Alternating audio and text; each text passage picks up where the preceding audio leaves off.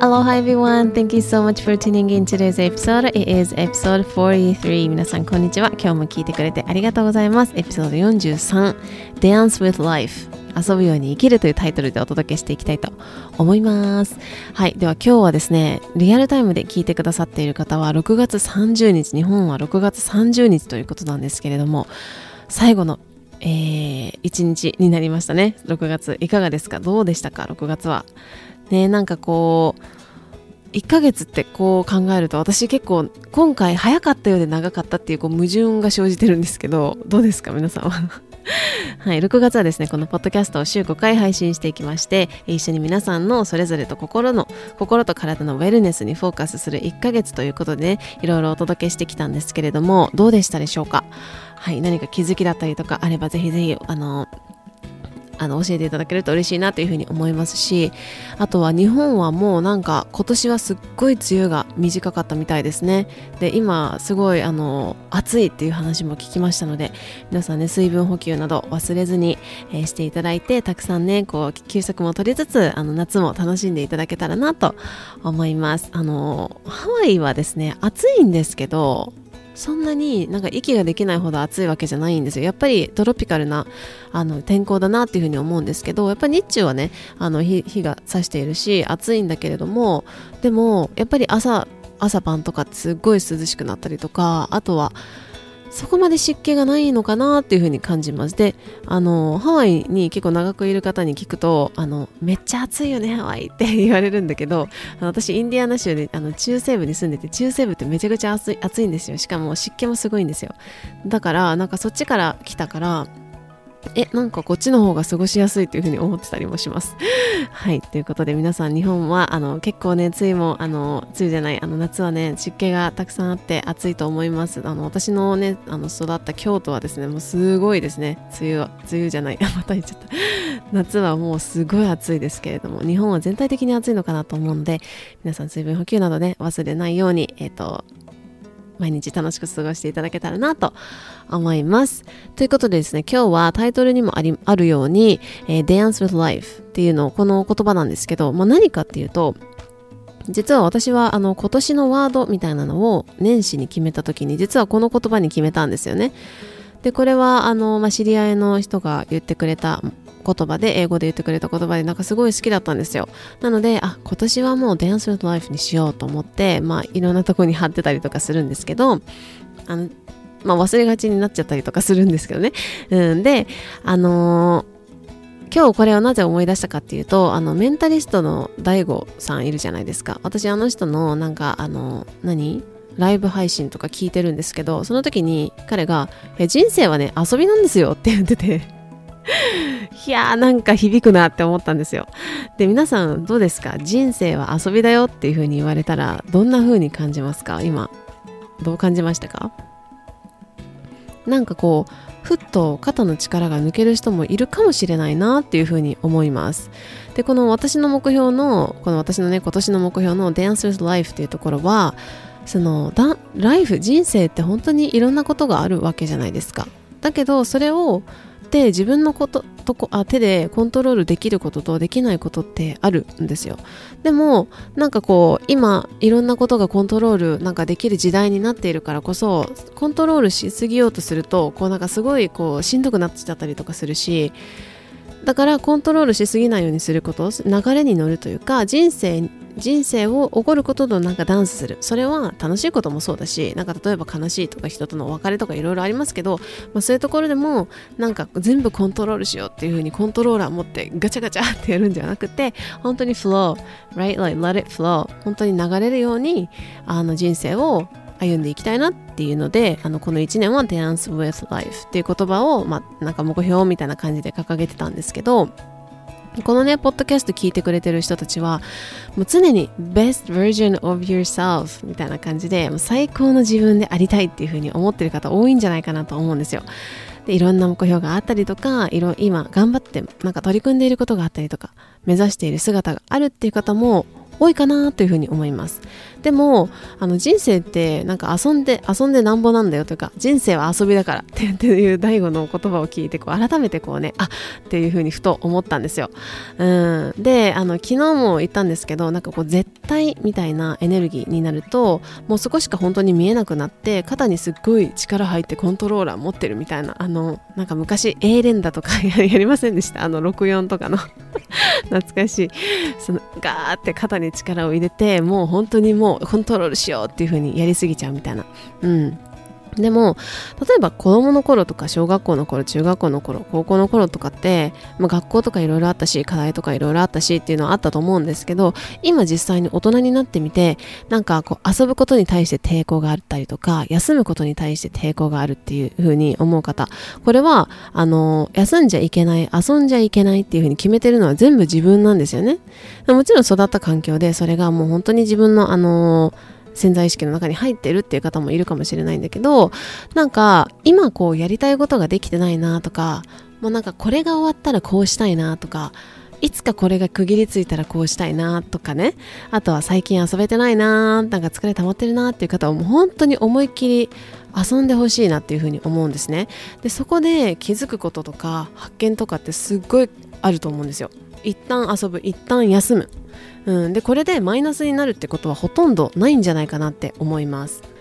なんかこうシリアスになりすぎるよりも軽くいられるし脳はこう緩んでいる時にこれ何度もポッドキャストでお話ししてるんですけどやっぱり脳は緩んでいる時に最大限の力を発揮するっていう風に言われているんですよね。でこの前瞑想の話とかしてその後にちょっとなんかいろいろ瞑想のなんかあのわかんないんですけど言っちゃいましたとか言ってたんでちょっといろいろ調べてまたこれもシェアしたいと思うんですけどあの瞑想したりとか、まあ、脳に空間を作ってあげるっていうことでその私たちってその潜在意識がまあ5%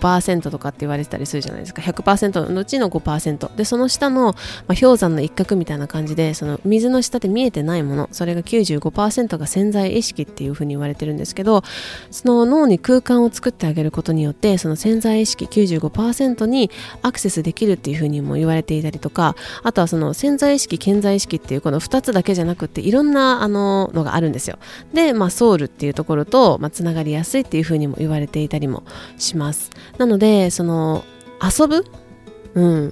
ていうのはすごく大事だしあとはその人生に対人生をこの Dance with Life なんか人生で起こることに対してもう本当にあのなんだろう。全部100%シリアスに捉えるっていうよりもなんか let it flow もう本当に流してもうそれにもう波乗りしていくみたいな感じであの抗いすぎないというか、うん、っていうのはすごく大事だなっていうふうに思ってるんですね。で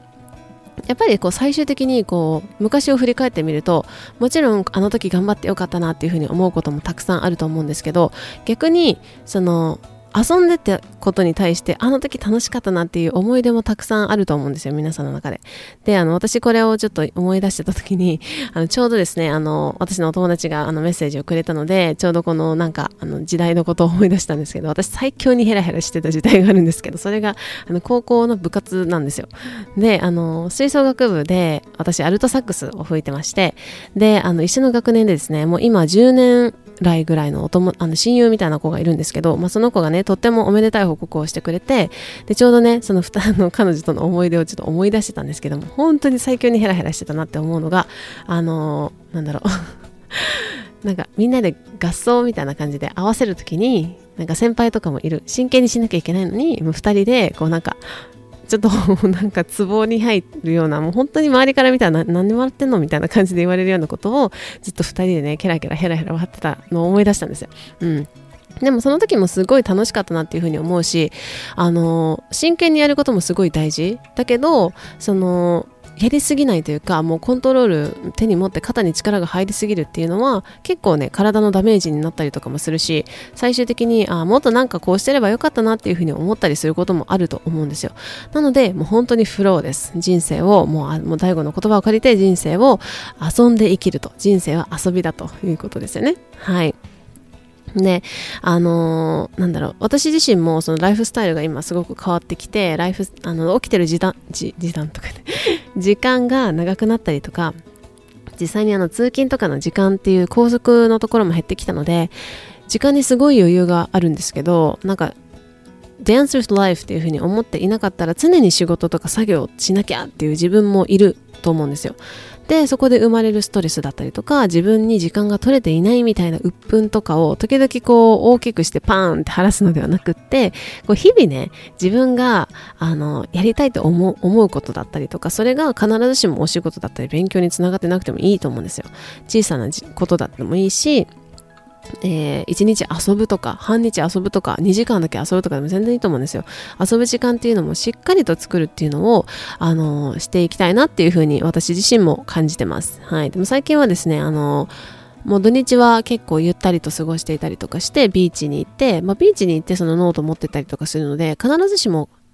なんか何もやってないみたいな感じではないと思うんですけどでもやっぱりこう休みつつ自分がこうのがなんだろうな、直感的にここに行きたい、こうしたいっていうふうに思うことを塞がないようにするっていうのを私は最近やっています。はい。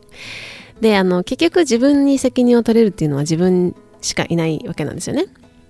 で、あの、自分の健康もそうだし、自分の幸せも自分が決めて、本当に良い意味で責任を取っていくというか、うん、なんか責任を取らなきゃいけないっていうわけじゃなくて、本当に良い意味で自分が自分のことを幸せにする、自分が自分のことを健康にするっていうところですよね。うん、で、例えば、自分自身の心身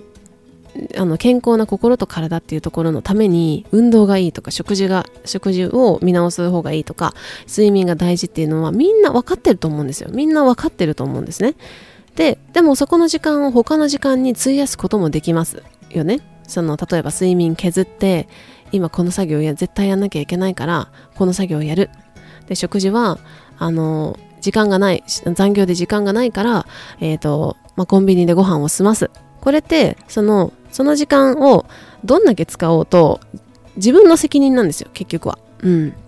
でもその後についてくることっていうのがあるんですよね。それが良くも悪くもあるわけなんですよ。だからそこの責任を取るのも自分なんですよね。だから例えばその病気になってからあこれがいけなかったんだなとか仕事しすぎちゃったなとかあのちゃんと自分の体のことめあのケアできていなかったな。例えば運動不足だったな食事が全然偏っていたなとか睡眠削っちゃってたなとか。うん。でもっと早くしてたらよかったなっていうふうに思ってもその時間はもう取り返すことはできないですしやっぱりダメージ与えてしまった体にはこうなかなかこうそれを復旧することって難しいんですよね。これは本当に私自身も感じてることなんですけど一回崩れてしまったものを立てる。あのジェンガとかもそうですよね。ジェンガバターって崩れたらあの積み上げるの大変じゃないですか。だけどちょっとずれたらこうやって手で修正すればあの大丈夫なんですよね。うん。だから、あの、特にこう、体にガタッときた時の代償っていうのはめちゃくちゃ大きいっていうことも、少し、あの、どこか体の片隅じゃなくて頭の片隅に覚えておいてほしいなっていうふうに思うんですけど、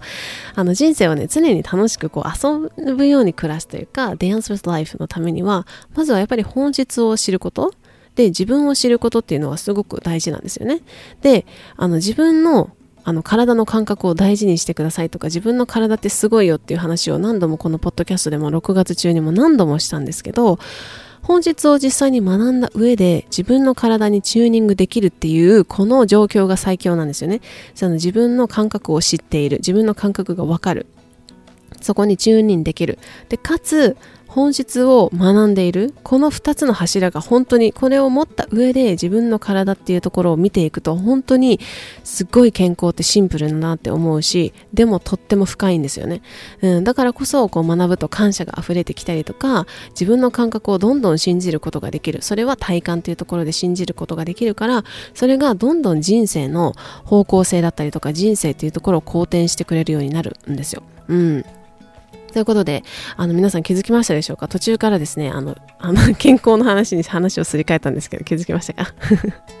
はい、ということで、ワークショップがもなく始まります。えー、ジューシージャーニーワークショップ、体の感覚を研ぎ澄ます2日間というワークショップですね。えー、ご登録いただいている方はですね、Facebook に申請しておいてください。えー、明日の、えー、明日ですね、オープンするので、ぜひぜひ、あの、今、ここで、あの、やってもらった方がいいと思います。で、えっ、と、7月2、3、えー、2日土曜日、3日土曜、日曜日のワークショップショップでもやっていくんですけれども自分が自分のことを分かってあげることの大切さっていうところですよね。それが癒しになったりとか体も同じ。で紛れもなく本当に自分の体だけど実はよく分かっていないみたいなこともあったりします。ここを研ぎ澄ましていく。そして本質と本質を捉えた学びと一緒に合わせてやっていくってことで自分の体でいることが心地いいですしジューシーなジャーニージューシーな毎日を、えー、感じていただけるんじゃないかなというふうに思っています。はい。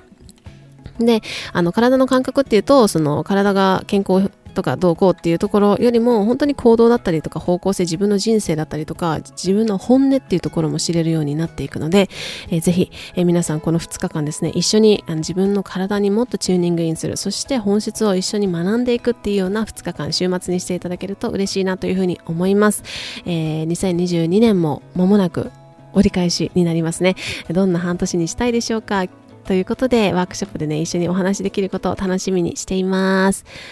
はい、えー、ご登録はですね、まだご登録あのされてない方は、このワークショップ、えー、この、えー、ポッドキャストのですね、番組詳細欄にリンクが貼ってありますので、そこから、えー、飛んでいただいて、メールが届きますので、そのメールの中に貼ってある Facebook のグループだったりとかに申請をしておいてください。ということで、Thank you so much for tuning in today's episode. あのぜひぜひ星マークポチだったりとか番組レビューをしていただけるととっても嬉しいです。ということで、I hope you're having a juicy day and I will see you tomorrow. Bye!